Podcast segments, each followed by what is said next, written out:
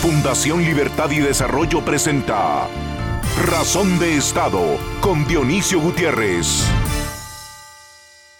Si ustedes tuvieran un medidor como esos que toman la temperatura o revisan la saturación de oxígeno, pero para medir emociones como el miedo, la ansiedad y la incertidumbre, ¿cómo cree cada uno de ustedes que saldrían sus números si se miden de 1 a 10? ¿Tendrían más miedo por el virus o por la falta de trabajo y sustento? ¿Qué número saldría si miden la incertidumbre que sienten respecto al futuro? ¿Se preguntan ustedes a dónde nos lleva esta pandemia o si estamos tomando las decisiones correctas? ¿Cómo estarán Guatemala y el mundo en dos años? Hasta hace pocos meses, además del peligroso y permanente desafío por ganarse la vida, el problema de los guatemaltecos era salir de una colección de criminales que durante tres gobiernos consecutivos se dedicaron a saquear y a convertir el Estado en botín político y económico. Abandonaron la salud, la educación, la infraestructura del país y la seguridad nacional. Secuestraron el sistema de justicia y nos llevaban a eso que llaman narcoestado para consolidar eso otro que llaman Estado capturado. Esas mafias y grupos criminales en varios sectores de la sociedad hicieron de la política una profesión despreciada y despreciable. Por eso, pensar que la salud de la gente y la economía estén en manos de políticos, sin duda, es motivo de pánico. Se rompe el medidor. Pero en una pandemia, aunque no querramos, el Estado, debe recuperar de inmediato su relevancia, subir el estándar, estar a la altura y asumir la responsabilidad, pero al lado de los ciudadanos y con los ciudadanos, confiando en ellos, respetando sus derechos y libertades. Las pandemias no se vencen con encierros largos o toques de queda que provocan efectos contrarios a los que se pretenden. Las pandemias son tragedias que contagian por olas y a la mayoría y cobran vidas. Las vacunas llegan siempre al final. A las pandemias las vence cada ciudadano siendo responsable y cumpliendo con todas las medidas de protección posibles y necesarias. Los gobiernos sienten la responsabilidad y toman las medidas que creen convenientes. Se equivocan con frecuencia y más en países sin recursos y con sistemas de salud destrozados por los políticos y sus mafias. En Guatemala, a pesar de las dificultades, tenemos ahora un gobierno que hace lo que puede. Pero como a otras naciones de América Latina, la pandemia les cayó con democracias fatigadas, sin recursos y sin líderes. Por eso, con más razón, los ciudadanos responsables y libres somos la parte importante de la defensa y la solución y los mejores aliados del gobierno. No permitamos que el país se llene de banderas blancas. Es cierto que los guatemaltecos tenemos pocos años de escolaridad, pero somos listos y sabemos sobrevivir. Con las recomendaciones de los científicos, sigamos con respeto y disciplina las instrucciones de protección. De eso depende que volvamos al trabajo y a la lucha diaria por el sustento familiar. Venzamos el miedo, respiremos la ansiedad y convirtamos la incertidumbre en esperanza, porque esta crisis, como todas, también pasará y el mañana que todos anhelamos llegará. A continuación, el documental En Razón de Estado. Los científicos y la historia insisten en que durante las pandemias, las cuarentenas sirven para dos fines reducir la velocidad de contagio para evitar el colapso de los hospitales y aprender sobre la enfermedad.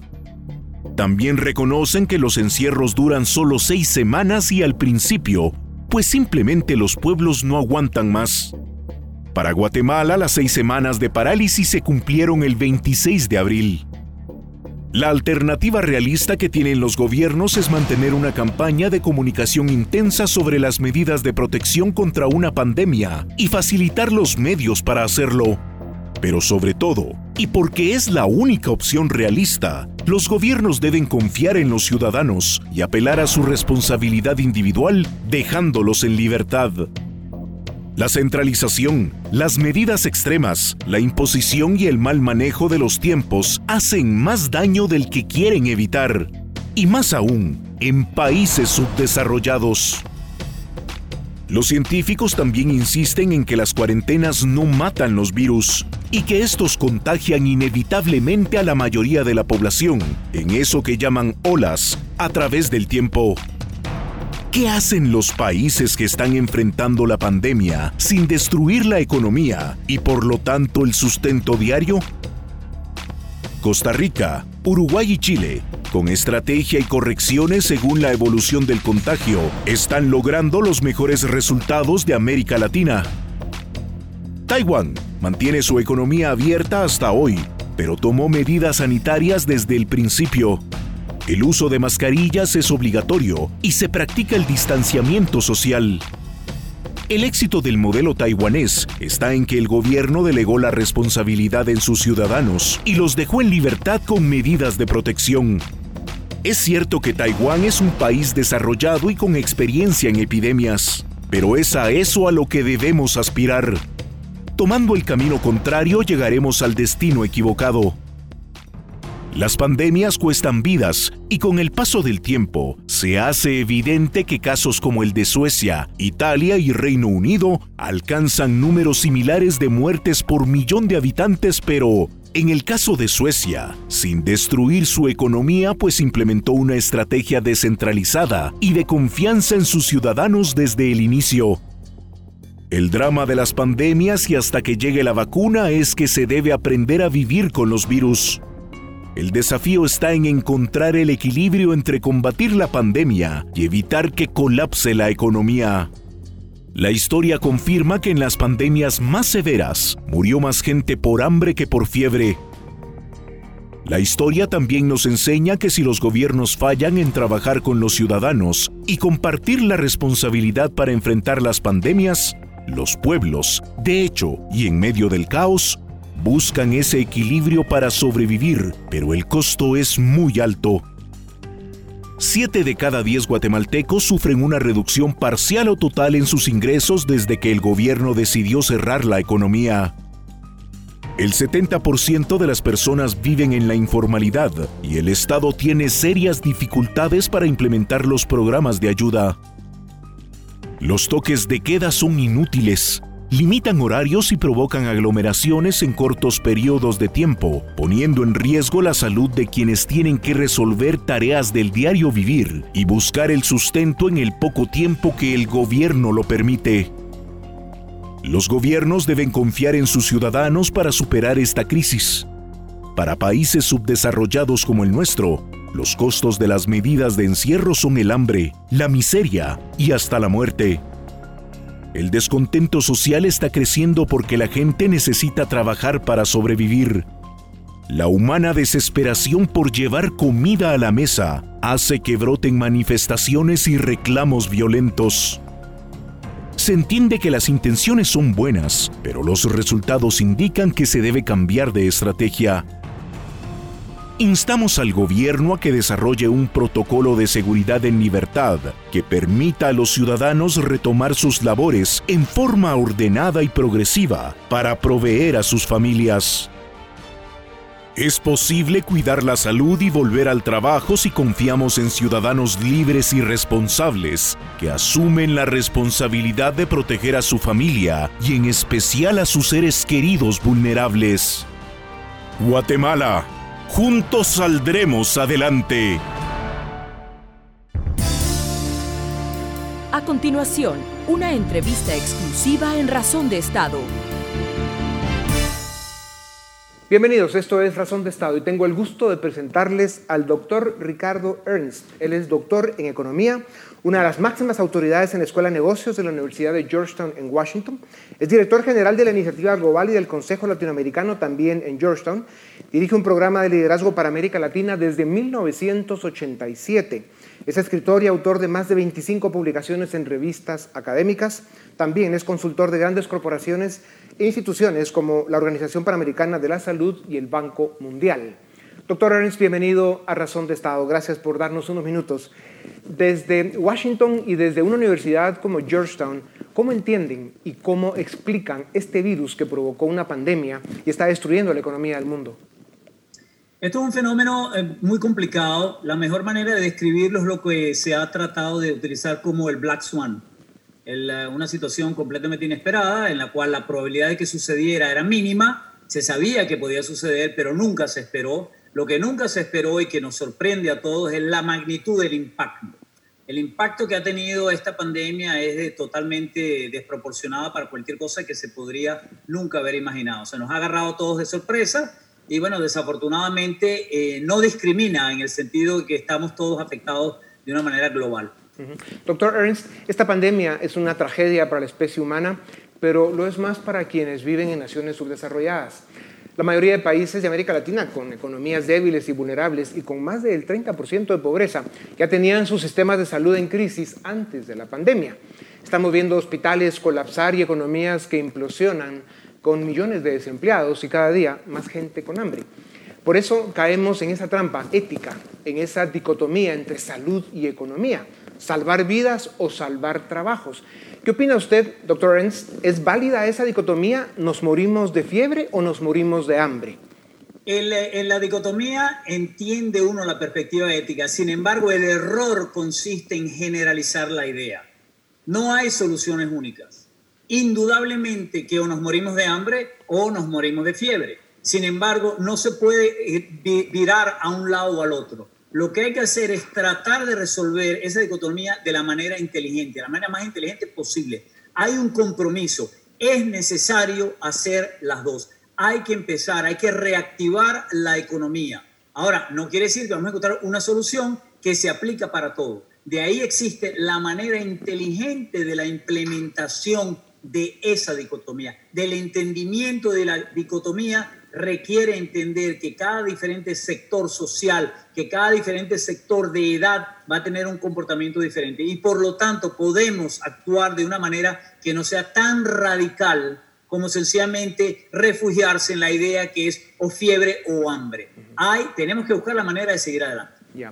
Doctor Ernst, eh, la historia nos dice que en algunas de las pandemias murió más gente por hambre que por fiebre. ¿Es posible encontrar un equilibrio entre proteger la salud y mantener y rescatar la economía y todos los trabajos posibles? Usted habla de una manera inteligente y que es distinta esa manera para cada país según sus circunstancias. Elabore un poco más sobre eso porque para América Latina y especialmente para países, para países como Guatemala es indispensable tener claridad.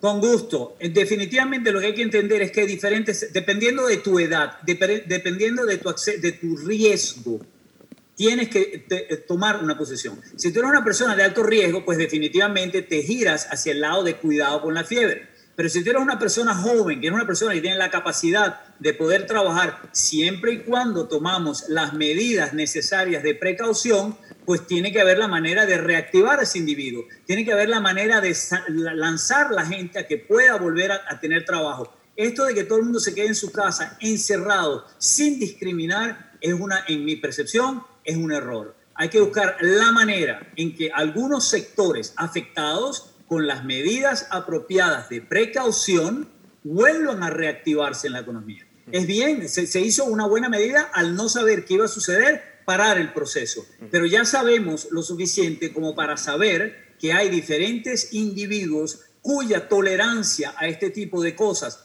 con las precauciones apropiadas podrían volver a reactivarse en la economía. Doctor Ernst, cuando aparece un virus y se convierte en pandemia, lo normal es el contagio. La vacuna siempre llega al final. ¿Qué opina usted de la inmunidad que da superar el virus, eso que llaman inmunidad comunitaria? Científicos serios dicen que en los próximos 18 meses más del 60% del planeta se habrá contagiado o nos habremos contagiado. Primero, no se sabe mucho. Y segundo, que lo que, lo que la enfermedad genera es una incertidumbre muy grande porque empezó algo como los pulmones, hoy en día no se sabe si afecta a los riñones, no se sabe qué cosas afectan. Es por eso que eso del contagio, de tratar de que todos estemos contagiados, porque de esa manera vamos a estar curados, todavía hay mucha incertidumbre en torno a eso. Yo lo que creo que deberíamos hacer es que hay que tomar las precauciones apropiadas para volver a reengranarnos en la economía. Pero eso sí, enfatizar precauciones apropiadas. Eso sí sabemos. Tenemos suficiente información para saber cuáles son las precauciones que se pueden y se deben tomar y canalizar la, posibilidad de que la gente pueda volver a trabajar. Y en nuestros países, solamente para volver a algo que mencionamos anteriormente, es todavía más importante. nosotros tenemos que poder encontrar la manera de reactivar de una u otra manera nuestras economías. Yo creo que esta es una oportunidad interesante en la cual, si lo hacemos de manera inteligente, podremos salir adelante. Entonces, ¿qué quiere decir aprender a vivir con el virus? Ya usted está describiendo en alguna medida el significado. ¿Y qué tiene eso que ver con abrir las economías con estrategia entonces? aprender a vivir con el virus. Fíjate tú, ¿cuántos de ustedes han viajado alrededor del mundo ibas a China o ibas a Japón y veías de manera totalmente natural que la gente andara con mascarillas? Ahora de repente te parece la gran sorpresa que veas en nuestros países que la gente ande con mascarilla. Señores, es una nueva realidad, es una manera de precaución que se ha demostrado que es la mejor manera de controlarlo. Pues hagámoslo. Pues sencillamente, esas son algunas de las, hay muchas medidas que se pueden tomar. Hay empresas que ya lo están uh, utilizando y lo que insisto es la manera inteligente de reactivar la economía sin tener que recurrir a los extremos, de que todo el mundo esté metido en su casa y no se trabaje o lanzar a todo el mundo a la calle. No, vamos a hacerlo de manera inteligente. No hay la posibilidad de que una solución resuelva todos los programas. He ahí el elemento de inteligencia en la implementación de estos procesos. Doctor Renz, eh, la historia también nos dice que los pueblos no aguantan cuarentenas más largas de seis semanas. ¿Qué, efectividad real tienen los encierros o, las cuarentenas largas y qué daño hacen? Terrible, terrible porque creas un fenómeno social no esperado. Primero que la gente se siente, siente alta frustración porque de repente sientes que una de tu libertad más importante, que es poder salir a la calle, te la están limitando. Entonces, ¿cómo hacemos nosotros para hacer esa transición de una manera, de una manera que no sea percibida como que estás coartando la libertad de la gente?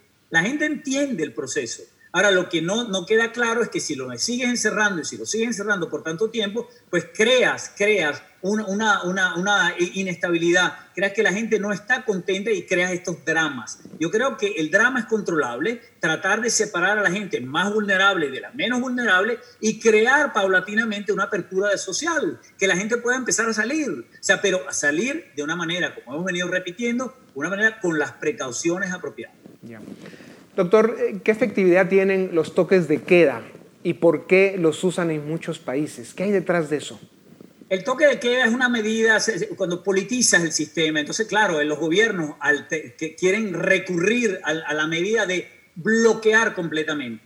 Primero que eso puede de una u otra manera generar, es contraproducente, porque genera estas frustraciones sociales, y de la otra manera no necesariamente eso es beneficioso. Si tú dejas que la gente siga teniendo una actividad social en la cual se hace una actividad de precaución apropiada, pues en esa misma medida estás ayudando a reactivar las economías, cuidando de una manera cautelosa que los contagios o que la enfermedad o que las muertes eventuales no lleguen a los niveles que podemos prevenir. Ahora, esto de tener un toque de queda sencillamente con el objetivo de controlar de una manera tan radical todo lo que se quiere hacer, es contraproducente. Recuérdate que ya tenemos suficiente información. Al principio se podría haber justificado porque no había conocimiento de todo lo que sucedía. Hoy en día sabemos mucho. O sea, la información que han logrado recolectar es la suficiente como para poder hacer una implementación inteligente que no requiera los toques de queda. Los países que han implementado estos toques de queda eh, han demostrado que lo que provocan es más aglomeración, la gente tiene menos horas durante el día para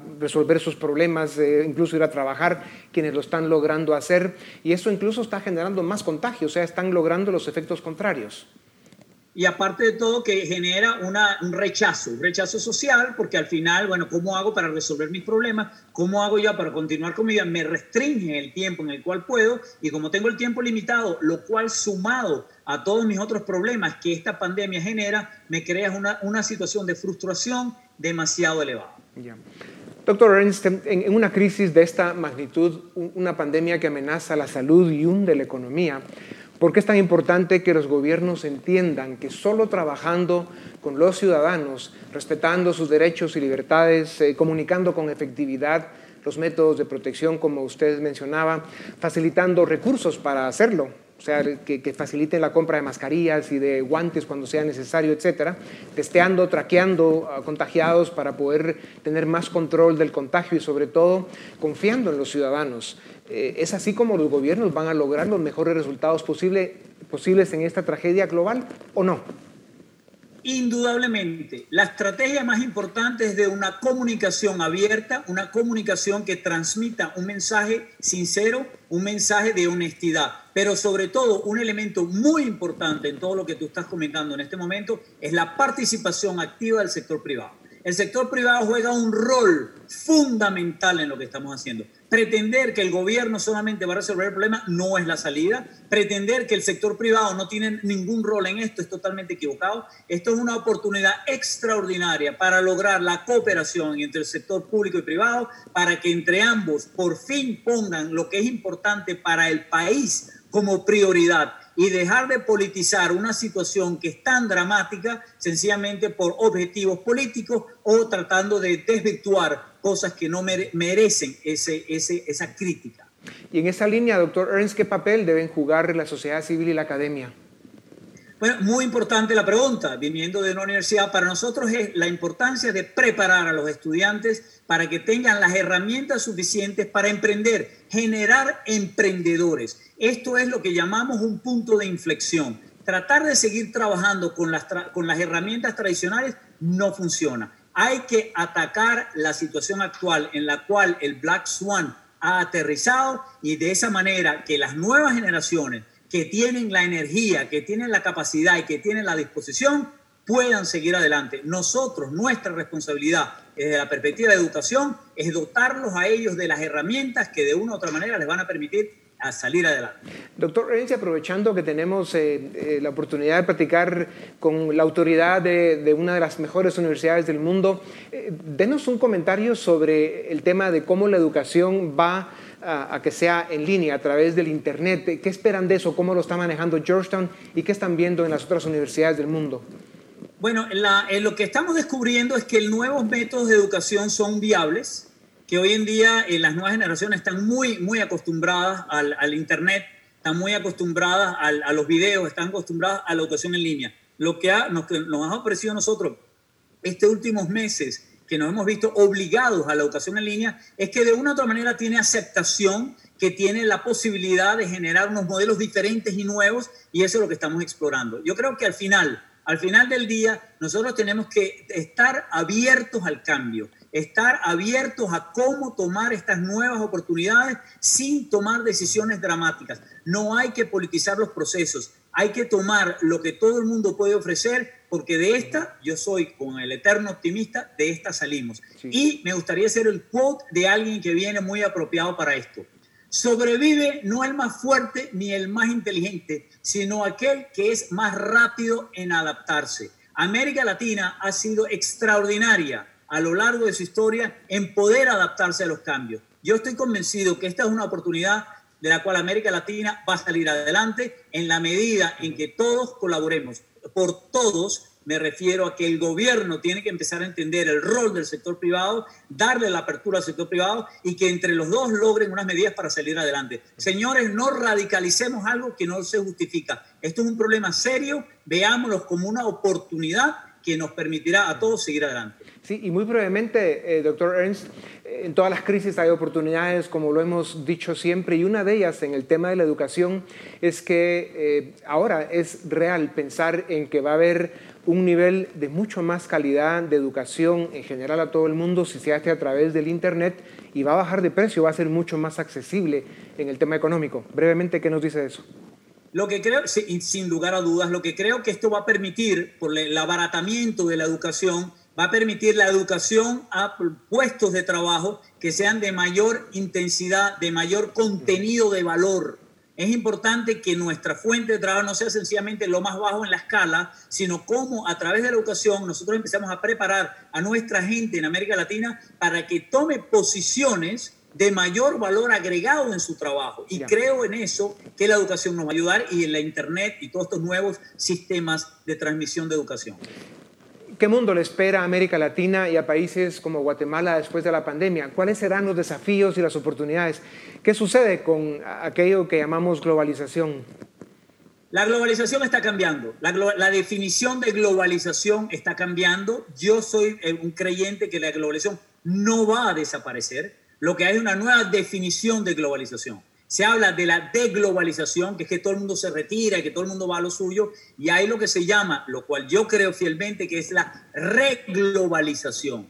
Es la nueva manera de ver la globalización. Hay que empezar a recalibrar, hay que empezar a redefinir, hay que empezar a ver el mundo de una manera diferente que nos permita reevaluar todo lo que estamos haciendo. De manera que lo como yo veo la globalización es una reglobalización en la cual existe una oportunidad muy importante para América Latina en el rol que va a tener en las cadenas de abastecimiento. Nuestro rol como valor agregado va a dejar de ser en commodities, en materias de bajo insumo, a cosas de mayor valor agregado.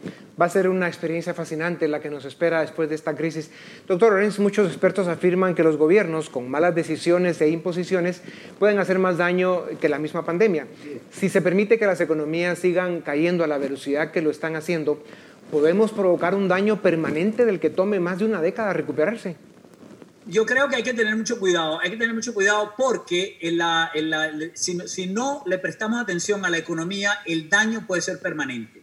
El daño puede ser permanente porque ya América Latina venía decayendo y si tú ves cuáles son las proyecciones a futuro de la compresión en los mercados latinoamericanos, hay que tener cuidado, hay que tener mucho cuidado porque una vez que tocas fondo, la gente cree que llegaste al fondo y hasta ahí llegó. No, señor, cuando llegaste al fondo puedes seguir excavando como muchos países de América Latina lo han demostrado. De esa manera hay que estar muy conscientes, los gobiernos, los gobiernos tienen que dejar de politizar lo que viene para el interés de largo plazo de los países y no dejarse llevar sencillamente por populismo de corto plazo, que de una u otra manera lo que hacen es entorpecer el, virtual y mejor engranamiento de América Latina en la realidad del mundo nuevo que nos viene por delante. Doctor, en las crisis no faltan los oportunistas y quienes quieren promover agendas ideológicas cargadas de odio y división la libertad, la democracia, el Estado de Derecho y el respeto a la propiedad privada siguen siendo los valores que más desarrollo han dado al mundo y los que mejor nos podrán sacar de esta crisis. Es cierto que el sistema capitalista nos debía algunas correcciones desde antes de la pandemia, y, más ahora. Pero ¿por qué es tan grave que encima de la pandemia y de la posible depresión económica global se quiera destruir el único sistema, con todo y sus defectos, capaz de dar el marco y las bases para el desarrollo económico y social que necesitamos hoy más que nunca? Lo que necesitamos hoy más que nunca es pragmatismo, no idealismo pragmatismo para salir de este asunto. La filosofía de los asuntos y de las ideas ha tenido cabida para crear las referencias, los puntos referenciales. Eso se permite hacer en unos momentos de bonanza, en unos momentos donde estás más tranquilo. Hoy en día estamos ante una emergencia, ante una crisis, una crisis humanitaria, una crisis social, una crisis de múltiples dimensiones. Y por lo tanto, lo que hace falta es el pragmatismo, no el idealismo. Doctor Lorenz, muchas gracias. Eh, apreciamos muchísimo eh, su experiencia y su conocimiento. Sin duda alguna nos deja unas cuantas luces y temas para seguir reflexionando. Gracias de verdad también a ustedes. Gracias. Esto es Razón de Estado. A continuación, el debate en Razón de Estado Bienvenidos al debate en Razón de Estado. Hoy tenemos uh, la oportunidad de hablar de las medidas de distanciamiento social que se han decretado y de, los, eh, de cómo se ve el futuro de estas medidas que ha tomado el gobierno. Hoy tenemos mesa llena de la Fundación Libertad y Desarrollo, a Philip Chicola, director del área política, Dafne Posadas, directora de Relaciones Internacionales, y a Luis Miguel Reyes, quien dirige el área social de la Fundación Libertad y Desarrollo. Bienvenidos a los tres. Comienzo contigo, Philip, para preguntarte cómo has visto las medidas que ha tomado el gobierno recientemente. Sabemos que el jueves pasado el presidente dice mañana se cierra el país de viernes a domingo y luego el domingo da un poquito de marcha atrás y permite otra vez un montón de actividades. ¿Cómo has visto esto? Yo le llamo la tesis del monitor cardíaco, porque hay altas y bajas. Creo que los eventos de la semana pasada eh, son consecuencia de que hemos visto cómo desde más o menos el 8 de mayo al 14 de mayo el número de casos por día se disparó. Pero eso es normal, digamos, en la curva. Es normal. Lo que creo yo que, aquí estamos eh, midiendo es la reacción de gobierno. Yo creo que el gobierno se asusta cuando ve ese, ese crecimiento tan acelerado en el número de casos y sube el nivel de agresividad en cuanto al cierre y las medidas de supresión, llegando a un extremo que incluso eh, fue distinto y, y violentó la práctica anterior, en donde previo a todas las medidas agresivas siempre había un periodo de vacatios legis o un periodo de, de adaptación cuando establece el toque de queda, cuando establece la primera suspensión de actividades laborales, incluso hasta cuando estableció la ley seca, dio dos, tres días de periodo de adaptación para que las personas se prepararan para ese cierre. Creo que lo más agresivo de la semana pasada fue que literalmente el cierre total se da de un día para otro. Derivado precisamente de las consecuencias no intencionadas, vimos... Eh, la cantidad de personas que abarrotaron tiendas de barrio, la cantidad de personas que se concentraron en cajeros automáticos, incluso la molestia que se mostró en algunos lugares del interior del país. Las medidas del domingo al lunes creo que marcan, eh, diría yo, una flexibilización y regresamos prácticamente a como estábamos una semana antes. Sí, es lo mismo. La pregunta es, ayer se le hace una entrevista a Dafne al presidente y le dice, mire, la, la entrevistadora en Guatevisión le dice, mire, ¿por qué usted el jueves cierra el país y además anuncia que va a restringir mucho más la actividad productiva. Y el domingo usted pues flexibiliza las cosas. La respuesta del presidente es, bueno, es que han mejorado los números, pero en dos días o tres días. ¿Tú cómo ves esa reacción? Ya, para nosotros los liberales, las restricciones a la libertad son prácticamente inadmisibles bajo cualquier contexto. Sin embargo, hoy vemos que hay situaciones extraordinarias como una pandemia que requieren unas restricciones temporales y parciales a ciertas libertades como la libertad de locomoción.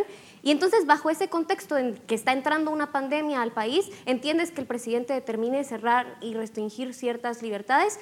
Pero luego de las acciones apresuradas, como ya las mencionaba Philip, ves que al parecer hay una falta de entendimiento del contexto no solo de los países latinoamericanos a nivel general, sino el contexto de Guatemala, en el que tienes un país en el que un alto porcentaje de la población vive en condiciones de pobreza y por lo tanto su capacidad de ahorro está muy limitado, prácticamente nula, y entonces salen día con día a buscar el sustento diario un cierre apresurado, sin estrategia, que restringe las libertades por completo, únicamente lo que hace es eliminar la capacidad de los individuos de satisfacer sus necesidades más básicas, como los alimentos, pero por otro lado, eh, ves que este tipo de actividades únicamente generan eh, una sensación de que, el gobierno no tiene una estrategia clara sobre cómo abordar la crisis. Luismi, sobre ese punto, agarro lo último. No hay una estrategia clara, menciona Dafne, o aparentemente no la hay. A lo mejor la hay, pero no la conocemos. Lo que tal vez echamos en falta nosotros es que no hay un protocolo, porque él había anunciado hace un par de semanas, miren, les voy a dar un protocolo eh, para indicarles más o menos en función de qué números yo voy a ir abriendo y en función de qué números puedo ir incluso eh, prohibiendo algunas actividades. Pero ¿no te sorprendió que no haya protocolo, que de repente cierra, de repente abre? Sí, es que lo más preocupante, creo yo, de lo que pasó en estos días es que lo que pareciera o el mensaje que están dando es de improvisación.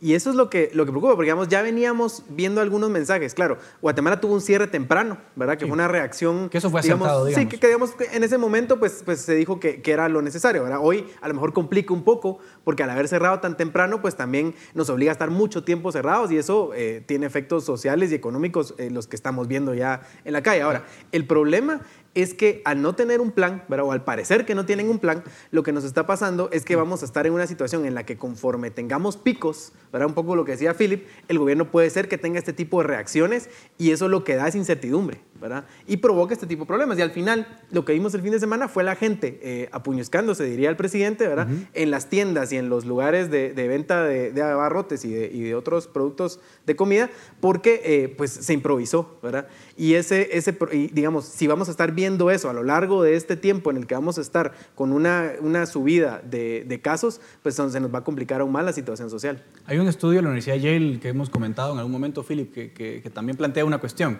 Dice, eh, y, y, el título del estudio es, ¿deberían los países de ingresos bajos tomar las mismas medidas de distanciamiento social que los países ricos? Lo traigo a colación por lo que le preguntaba Luismi del protocolo. Eh, ¿cómo? Eso es como comprarse un traje, ¿no? El sastre tiene que hacerte el ajuste. Eh, sí, sabemos que hay unas medidas generales, eh, que hay unas recomendaciones, unos lineamientos universales, pero también hay que ponerle un poco de, contexto a esas medidas. En países pobres como el nuestro, ¿por dónde debería ir la cosa? al final lo que dice el estudio de la Universidad de Yale es países pobres, con alto grado de informalidad, con poblaciones que viven debajo de la línea de la pobreza, con clases medias pues relativamente débiles, el problema que hay es que cuando las medidas de distanciamiento social son demasiado agresivas, el efecto económico y social de esas medidas es marginalmente más alto o comparativamente más alto que en los países ricos. Entonces, el estudio lo que termina diciendo es, vean, un país pobre no puede hacer lockdowns tan severos o medidas de cierre tan severas porque tarde o temprano el efecto económico va a ser demasiado grande. Entonces la Universidad de Yale, el estudio de la Universidad de Yale lo que termina diciendo es hay que buscar cómo adaptar las medidas sanitarias generales a la realidad propia del país, permitiendo que haya cierto grado de actividad económica, sobre todo pensando en que la población no puede aguantar el mismo tiempo que aguantaron, sobre todo en Europa, en Estados Unidos, con el cierre absoluto, ¿verdad? Yo lo que, perdón, perdón, ah, perdón. Pero sobre este punto eh, que menciona Philip, también hay otra variable que es muy importante traer la colación, que es la variable de la debilidad institucional que tiene nuestro, de nuestro, nuestro Estado de Guatemala. O sea, es decir, llevamos más de dos meses en encierro y no se ha ejecutado ni el 5% del, del presupuesto que se aprobó para atender las necesidades de la emergencia. Entonces, si vas a cerrar, proveerle a las personas los medios para subsistir. Por de lo contrario, permíteles que ellos sean quienes vayan a buscar los medios para subsistir. Y esto implica que les permita salir a la calle con ciertos protocolos de, de, sanidad, porque obviamente la libertad implica también responsabilidad y eso es lo que se tiene que hacer ante una debilidad institucional. Es que yo lo que veo es que tenemos lo peor de todos los mundos, porque no tenemos posibilidad de hacer un cierre real. Creo que lo que se está viendo hoy en las calles es que la gente está saliendo a trabajar, la gente está viendo cómo subsiste, porque no se puede quedar en su casa eh, muriéndose de hambre, ¿verdad? es una realidad. No tenemos un sistema de salud que pueda responder a la pandemia, ¿verdad? Que es, digamos, el caso de Costa Rica, por ejemplo, ¿verdad? Que Costa Rica tiene un sistema de salud que ha construido por muchos años que le permite hacer seguimiento personalizado a las personas que están infectadas y demás. No lo podemos hacer tampoco. Tampoco podemos ejecutar los eh, presupuestos de emergencia. Ahí vemos que el hospital eh, del Parque de la Industria está con problemas presupuestarios. Vemos, por ejemplo, que el Ministerio de Salud no ha ejecutado a estas alturas casi nada de su presupuesto. Entonces, al, al tener todas esas variables, lo que tenemos que hacer precisamente lo que decías, un traje a la medida. Guatemala tiene que encontrar cuáles son esos espacios en donde puede eh, eh, ejecutar algo. Yo creo que hoy se han dado algunos buenos mensajes. Por ejemplo, hoy el vicepresidente Castillo decía, eh, necesitamos que las mejores mentes del país vengan a darnos algunos consejos. Entonces creo que ahí, digamos, si se logra armar un equipo multidisciplinario, también ayer el presidente habló ya de la comisión en contra del coronavirus. Entonces, digamos, son dos espacios de acción que a lo mejor pueden dar algunas luces interesantes sobre cómo actuar eh, en, frente en esta comisión. Eh, nosotros escuchamos al doctor Edwin Asturias, que por cierto fue invitado a Razón de Estado hace un mes, bueno, dos veces, hace un mes y hace un mes y medio. El doctor Edwin Asturias, que ha sido muy activo además en las redes sociales, en las entrevistas, ha dado información muy, muy valiosa, es una persona además muy preparada, muy capaz. El presidente lo nombró eh, jefe de esta comisión, pero el presidente dijo que en esta comisión va a haber gente del sector económico, eh, social, etcétera. Es esa, es, parte de lo, eh, importante. No, ese es un poco lo que hace falta, Fili, porque también estamos aquí en un poco en, claro, los, los, médicos tienen una visión, pero hay que evaluar los costos de las medidas y demás. ¿Cómo ves esto? ¿Llega tarde? a ver, yo creo que tendríamos que esperar a que ya haya un acuerdo o el marco normativo para evaluar la comisión, pero de lo que se sabe al día de hoy, se sabe que va a tener participación de representación del sector privado, obviamente la comunidad científica de Guatemala, eh, de la comunidad de epidemiólogos, solo obviamente lo va a dirigir pues un médico con una enorme trayectoria eh, tanto académica y profesional. Yo sí creo que esta comisión tiene que ser multisectorial para que la discusión de las medidas sea lo más integral y holístico posible. Y precisamente que esta comisión no solo se enfoque en determinar cuál es la la estrategia para contener el virus, sino la estrategia de reapertura. Y sobre todo la estrategia de reapertura sostenible, porque lo que no puede pasar es que entremos en una dinámica en donde abrimos dos semanas, después nos asustamos, cerramos tres días, volvimos a abrir tres semanas, después cerramos una semana. Esa dinámica del, del abre y cierra sería muy, muy, muy nociva para la economía. Entonces yo creo que esta comisión está llamada a, bueno, decir, ok, ¿cuál es la estrategia para contener el virus? Es esta, ok. ¿Cuál es la estrategia para la que reapertura económica se pueda dar con la mayor celeridad posible, permitirle sobre todo a las personas en, más vulnerables en la informalidad, las personas que su, situación laboral está en una condición muy precaria, que puedan salir a buscar el sustento, minimizando obviamente los riesgos que pueda tener para el sistema de salud. Yo creo que ese es el gran reto que se le viene a la comisión y el hecho de que vaya a tener participación de diferentes ramas del sector privado, de economistas, de expertos en el mundo comercial, junto con la visión médica, pues me da esa sensación positiva de que quizá pueda salir. ahora les lanzo una pregunta, perdón que interrumpa, pero también pensemos un poco en el futuro, las medidas. Eh, Dafne ya mencionaba un, tema de la, del límite a las libertades, ¿no? Eh, vemos asintomáticos forzosamente internados, el presidente defendió esa postura en su entrevista. Eh, eh, están, están forzosamente no muy bien tratados. Muchos de ellos hemos visto algunas quejas, ¿no? Entonces te obligan, tienes coronavirus, aunque no tengas síntomas, te internan, te mantienen ahí un tiempo. Él dice, no los puedo mandar a su casa porque aquí no hay condiciones para aislar a la gente. Entonces, no, también deberíamos, eh, eso lo lanzo como una pregunta provocativa. ¿Hay alguna forma de tener protocolos o medidas de distanciamiento social que sean más respetuosas a la libertad del individuo? ¿Hay, hay como ¿Se puede confiar en los ciudadanos o no se puede, Dafne? Yo, creo, yo creería que sí y que deberíamos aspirar a un modelo en el que se confía en el ciudadano y cómo se hace eso a través de proveerle herramientas a los mismos eh, individuos para que, un número uno, sepan cómo cuidarse a ellos mismos y saber identificar cuáles son los protocolos sanitarios que deben seguir, lavarse las manos constantemente, utilizar una mascarilla. De hecho, el gobierno ya empezó a ejecutar programas de proveerles mascarillas a la población en general y esto debería ser la estrategia, educar a la población. De hecho, vemos muchas estrategias a nivel latinoamericano y a nivel mundial en el que se apela a esta responsabilidad individual que, es un modelo al que deberíamos de aspirar. No, no necesariamente creer que nuestros individuos no tienen la capacidad de autogestionarse. Yo sí creería que este es el modelo al que debemos aspirar, sobre todo en las condiciones en las que nos encontramos, es decir, el contexto de nuestro país no se presta para limitar absolutamente todas las libertades para desproveerles a los individuos de sus medios de subsistencia. Esa es la idea. La idea es identificar que nuestro contexto lo que exige es libertad con responsabilidad. Ahora, lo que pasa es que esto sí va a necesitar acciones concretas de política pública. Por ejemplo, temas de agua potable. ¿verdad? Eh, si nos comparamos, por ejemplo, con Costa Rica, que es un vecino eh, con el que podemos tener algunas similitudes y muchas diferencias, ¿verdad? en Costa Rica casi el 100% de los hogares tiene acceso a agua entubada, en Guatemala no. Y ese es un problema, sí, 60-70% tiene acceso. Entonces, ese es un problema grave donde, donde el gobierno debería empezar a, pensar en accionar. Digamos, este es un problema, el coronavirus no es un problema que se va a ir en, en, dos meses, ¿verdad? O sea, vamos a estar a lo mejor viviendo con esto un tiempo. Entonces, a lo mejor deberíamos empezar a pensar en políticas más de mediano y largo plazo que puedan ayudarnos, por ejemplo, a mejorar el sistema de salud. Eso, es clave, a mejorar el acceso al agua entubada. Si lográramos avanzar en esos temas como un resultado de la crisis del coronavirus, yo creo que sería un, gran, pues un gran éxito para el país empezar a pensar en, función de esto. Y, ojalá sean ideas que puedan salir de estos espacios multidisciplinarios donde se va a discutir el tema. Yo, yo creo que Luis Miguel decía algo muy importante. Philip, yo creo que es una idea que tiene que calar en la población. La pandemia, o sea, el virus llegó para quedarse, o sea, el, virus no se va a ir.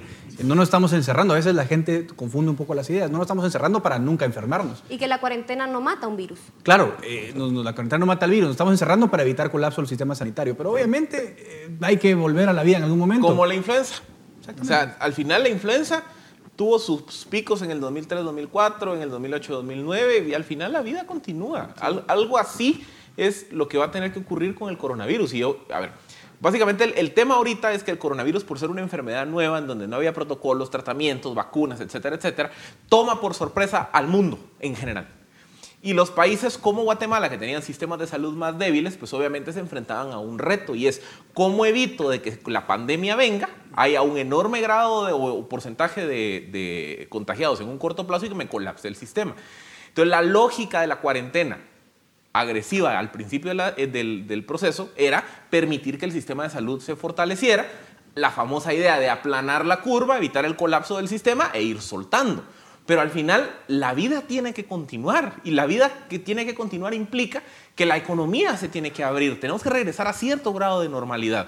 Obviamente guardando medidas de distanciamiento social, siendo más agresivos con el tema de la higiene personal, con todo lo relacionado con el uso de mascarillas, guantes, etcétera, etcétera. Pero al final es irreal pensar de que vamos a pasar los siguientes dos años encerrados hasta que aparezca la vacuna. O sea, aquí lo que necesitamos es, una vez lleguemos a ese punto en donde ya no hay riesgo de colapso del sistema de salud, iniciar un proceso de reapertura gradual, ordenado, sistemático, basado en un plan estratégico que nos permita regresar a la normalidad con las nuevas normas que tenemos que implementar para evitar contagios masivos en el corto plazo. Y aquí, y aquí hay otro punto que es importante mencionar. Y entender esta situación implica también dejar de tener miedo, porque algo que, algo que sí es cierto es, esta enfermedad viene y nos asusta, nos desestabiliza y prácticamente los gobiernos apelan a medidas que básicamente te hacen tener miedo a vivir la vida. Y entonces lo que tenemos que hacer es entender que, de qué se trata esta enfermedad, entender cómo podemos atacarla y a través de esta comprensión de cómo atacar la enfermedad y cómo protegernos a nosotros mismos, vamos a dejar de tener miedo y vamos a poder vivir nuestra vida en libertad y con responsabilidad. regresamos a, uno de los argumentos que ha salido y es la investigación cada día arroja la tesis de que hay un enorme porcentaje de personas eh, contagiadas de forma asintomática. Y entonces, ¿qué eso lo que nos está diciendo es que el proceso de construcción de la inmunidad colectiva Ahí el, va. El mismo, el mismo gobierno de Guatemala dijo que el 60% de las personas que tenían en los lugares estaban asintomáticos. Y ayer vimos un video que salió de médicos y, los enfermos que están en el hospital y, la gente está bien. Pero, o sea, esa gente no tendría necesidad de estar ahí. Pero yo, lo que iba a decir es que sí, hay prisa, digamos, por, por implementar muchas de esas cosas que decían Dafne y que decían Philip, porque al final de cuentas ya estamos agotando la posibilidad de hacer una cuarentena. O sea, ya, ya creo que el hecho de que la gente esté en la calle, que la gente tenga que salir a trabajar, que las empresas vean la necesidad de reiniciar es porque ya la situación ya no se puede aguantar más. Entonces es necesario que el gobierno tome eh, decisiones rápidas para poder salir de este proceso y empezar un proceso distinto porque lo, que hablábamos, el virus no se va a ir en dos meses, no es que en dos meses vamos a acabar con el problema. ¿verdad? Si vamos a, tener que vivir con esto, hay que aprender a vivir con esto eh, de una forma que seamos funcionales, porque no podemos seguir en esta disfuncionalidad tampoco. Creo que el presidente dijo ayer algo muy importante, que las medidas tienen que irse focalizando.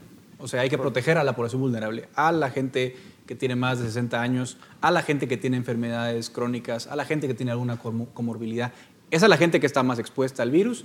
Eh, o en algunos casos, probablemente las, las, cuarentenas o los cierres tengan que ser focalizados, una colonia, un barrio, un municipio, pero no cerrar el país porque eso trae costos muy altos. Porque tampoco se puede hacer, no, no, se puede. Y es, que lo que pasa es que cuando hablamos de fortalecer el sistema de salud, tendemos a ser minimalistas en pensar que son camas y ventiladores. Fortalecer el sistema de salud implica también desarrollar las capacidades para hacer lo que se conoce como tracing y tracking, que es, ah, ok, tengo un brote de contagios en la zona X de la ciudad de Guatemala. Entonces focalizo mis medidas a esa zona y no cierro toda la ciudad o todo el país. O sea, esa capacidad de poder hacer testeos masivos, de identificar brotes de contagio, de poder rastrear epidemiológicamente con quienes se, eh, se, comunicó la persona contagiada y poder hacer cercos sanitarios eh, específicos, localizados, es algo que el Ministerio de Salud tiene que ir desarrollando en el corto plazo para poder reabrir la economía y reducir el riesgo. Todo muy interesante, chicos, pero lo que no es tiempo. Les agradezco muchísimo esta, esta interesante plática porque arroja alguna luz sobre lo que tenemos que hacer. Es momento de poner fin. Esto es Razón de Estado. Razón de Estado con Dionisio Gutiérrez es una producción de Fundación Libertad y Desarrollo.